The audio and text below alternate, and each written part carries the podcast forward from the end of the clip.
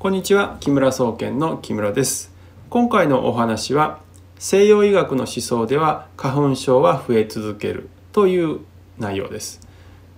毎年春先に花粉症で悩む方がねたくさんいらっしゃいますけれども、まあ、この人数がねどんどん増えていってるというのがね日本の現状ですよね。人数的に言いますとですね全人口に対して大体15.6%のえ方が花粉症になっているというふうに言われています。これはま厚生労働省のあのホームページとかのね、えー、調査結果なんですけどもですから1500万人から2000万人ぐらいの方がね花粉症で悩んでらっしゃるということになりますよね。じゃあねこの花粉症どれぐらいの時期からね増え始めたかっていうとですね、まあ、本当に40年ぐらい前の話なんですね。で1980年代からまあそうですね1990年になってから、え、花粉症という言葉がまあ広がりだしたんですけれども、まあ、それが今ではでね、え、人口の 15%, 15ですか？にもなるような状態になってるわけです。でね花粉症の原因って皆さんスギ花粉とかいわゆる花粉だと思ってらっしゃいますよね。でそして厚生労働省のページ見てもとにかく花粉をね体につけないようにしなさいということを書いています。でもこれねその皆さんちょっと不思議に思わないですかね。花粉ってもう何億年前からあると思うんですよ、まあ、下手したら何十億年ですかね。で私たち人類の歴史も何百万年あるわけですよ。今までずっと花粉に対して花粉症が出ない状況が続いてきているのにたかだか40年ぐらいで日本で花粉症花粉で反応するっていうのがね起こったそしたら花粉が原因だっていうのって僕どう考えてもおかしいと思うんですよね。周りのね花粉症の方々の話聞いててもやっぱおかしな点があるんですよ。例えば東京とか大阪といってはね都市部にいる方で花粉症がひどい方いますよね。でこの方が杉林が多い山の方に行くとですね、まあ、花粉が飛んでるの見えるぐらいね空がちょっと黄色くなるぐらいこう花粉飛んでるわけですけどどうなるかっていったら花粉症ひどくならないんですよ。むしろ花粉症が出なくなるんですらしいんですよね。でこれ何人もの方がおっしゃってます。花粉症は花粉が原因だって西洋学でどんどんまあ言ってるわけですよね。でも山の方に行ったら花粉が多いはずなのに花粉症にならないわけですよ。これってすごい矛盾だと思うんですよね。もう一つあります。実は1985年の時点でどうして花粉症が起こるのかっていうことでこう実験をした先生がいらっしゃるんですね。これは古川、えー、日光総合病院の小泉和弘院長が行った実験なんですけど何をやったかっていうとね花粉症単体で花粉症が出るのかそして排ガスが多い時にどうなるのかっていうことをね実験で確かめたんですよ。そうすると結果として分かったことは花粉症と呼んでますけど車の渋滞がひどい地域では花粉が少なくても花粉症になる人は多いんですね。そして花粉だけがある地域交通量が少ないとこですね。ここでは花粉症が少なくなるってことが分かったんですよ、まあ、最悪なのは交通渋滞が起こっている地域でなおかつ花粉の多いとこなんですけど結局ね花粉症という名前がついてるからみんな花粉を原因にするんですけど実は排ガスとか人間の文明による悪影響が強い地域で花粉による反応が出るってことなんですよ。つまり花粉が一番の原因じゃないですね。一番の原因は何かっていうと私たちの体の問題なんですよ。花粉症というのはねあのいわゆるアレルギー性の症状なので今ねコロナなんかではやあのよく言われる免疫力の問題が関わってくるんですね。でこの免疫力というのは過剰に働くとアレルギー症状が出るんですよ。花粉って僕たちの体に別に悪いもんじゃないじゃないですかもともとね。ところが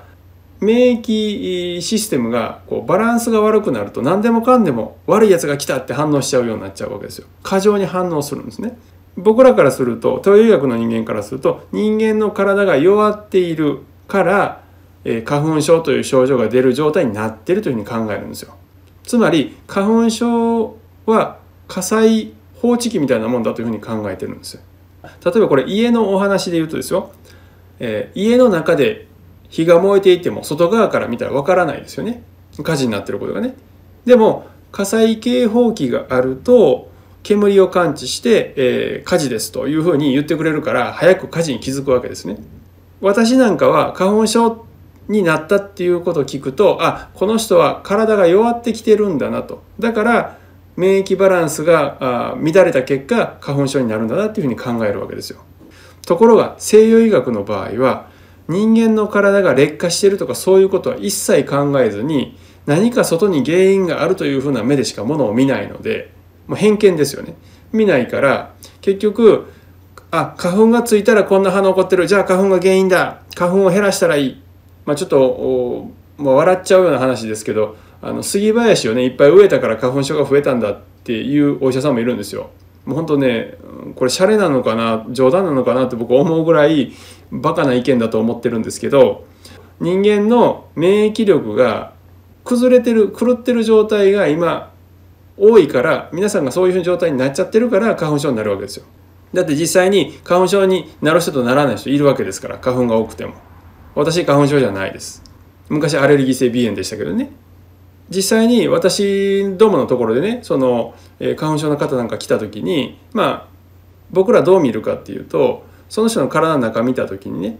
いわゆる気候の気の感覚っていうもので見ると体の中に病気の原因である邪気っていうのが非常にたくさん溜まってるっていうのが分かるんですよ。いっぱいこれ邪気溜まってるなと、えー、あだからこの人花粉症になってんだっていうふうに考えるわけですね。解決策としてどうするかって言ったらその人に気候を覚えてやってもらうとか僕らが治療することによってその人の体の中にある邪気をねどんどん減らしていく病気の原因を減らしていくわけですよ。花粉症の場合は特に肺がやられるとね、えーと、花粉症になりやすいんでその肺の中に溜まってる邪気をどんどん抜いていくわけですね。で抜いていくとどうなるかっていうと面白いことに花粉症勝手に治っていくんですね。改善していくわけですよ。実は花粉症を治すために何か目的でこれだけやるっていうことは実はしないんですね。体の中に溜まってる病気の原因が多ければその病気の原因がね分布している地域がたまどこにあるかによって病気の出方が違うというふうに考えるから単に原因さえ取ればまず体は健康でいようとするから勝手に体って回復するっていうふうに考えてるんですよ。まあ、その考えにのっとってやると花粉症も同じようにこう回復をしていく症状が緩和していくとあるいは全くなくなるというケースが出てくるわけですよね。でところが私たちあ私たちはですよその私たちの体自体を問題視して解決しようとします。ところがですね、えーと、西洋医学の場合はですね外部から入ってくるものをまず排除しようとするんですね。で本人は悪くないと。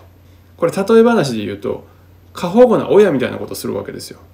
この子は何も悪くない。だからこの子に何か言ってくるやつが悪いんだとかね外から入ってくるものが悪いんだっつってこう全部排除しちゃうわけです。ところが排除されちゃうとどうなるかっていうと僕たちはいろんなものからストレスを受けたものに対して対抗するために例えば免疫力の能力がついたりとかするわけですよね。でも入ってこないように無菌状態のようなとこに置かれちゃうと僕たちの能力がどんどん劣化していくわけです退化しちゃうんですね。そうするといろんなものがちょっちょっとした刺激でも僕らにとっては大ダメージになっちゃって病気になったり症状が出るっていう風な、まあ、ひ弱な人間がどんどん出てきちゃうんですね。西洋医学の考えはまさにこれであの誤解しないでほしいんですけど私お医者さんの知り合い何人もいますし別にお医者さんのことをバカにしてるんじゃなくて西洋医学の思想が間違ってる見当違いだというお話をしています。で西洋学の今の花粉症の考え方のように外部から入ってくるものをとにかく止めたらいいんだみたいなねことを考えちゃうと本人がどんどん弱っちゃうんですよ。そうすると花粉症以外の病気にもかかりやすくなっちゃうんですね。だからそういうふうに人間を良かれと思って治療してることで悪くしちゃうっていうのが今の西洋医学の考え方になってしまってるんですよ。で本人の免疫力をバランスを良くするとかそれと自然治癒力を上げるこの2つができてれば人間大抵のことにはねこうあんまりこう悩まされることないんですよ。例えば風邪ひいてもすぐ治りますしそもそも風邪をひく前に風邪を排除しウイルス排除しちゃいますからねこういったですね根本的な思想の違いというものがものの見方を全然変えてしまうわけですね。だから花粉症に対していろんな便利グッズとか今世の中売ってますねドラッグストアもね。でも花粉症の患者さんが減ったっていうニュース一切ないじゃないですか。そういうとこに矛盾を感じていただきたいなと思っています。はい、まとめますとですね、えー、西洋医学では花粉という外部から入ってくるものを敵だというふうに見なしてこれを減らせばいいというふうに考えますけれども実はそうではなくて花粉症という症状が出るような免疫バランスが崩れるような人間になっていることが問題です。そのお体になっていることを危険だと思わないといけないですね。その西洋医学の考え方にのっとっていってしまうと自分の体がねどんどん劣化していってしまいます。だからすぐ病気になったりとか難病になったりっていうねリスクが上がってしまうので是非ですね自分で自分の体を良くするそして自分の状態を、えー、見ることができるねような、えー、状態になっていただきたいなと思っています。でそのためにどうしたらいいかっていうとやっぱり自分の五感を磨いていく必要があるんですけどこの五感を磨くという方法ですねあの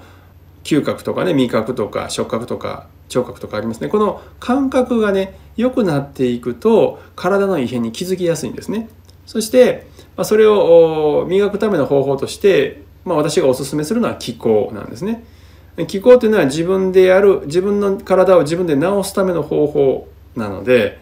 なおかつその副作用がほぼないっていうメリットがありますね自分の体にね病気の原因である、まあ、私たち邪気と呼んでますけどこの邪気というものがどれぐらい溜まっているかっていうのがこう分布どれぐらい分布してるかっていうのが分かるように訓練していくとなってきます。これは個人差もちろんありますけどもねそうすると自分の体にああこれいっぱい溜まってるな早く、えー、この病気の原因減らさないとって言ってこうね抜く努力していけばそれだけね邪気が抜けて体が元気になっていきます。こうい病気にならないようにするために自分を強くする取り組みっていうのを非常に重視していただきたいなというふうに考えております。まあ、ご興味ある方はね、えー、木村総研のホームページ、楽心ヒーリングというね、えー、誰でもできる気候法がありますので、まあ、そちらの方をご覧いただければと思います。えー、最後までお聴きいただきありがとうございました。それではまた次回お会いしましょう。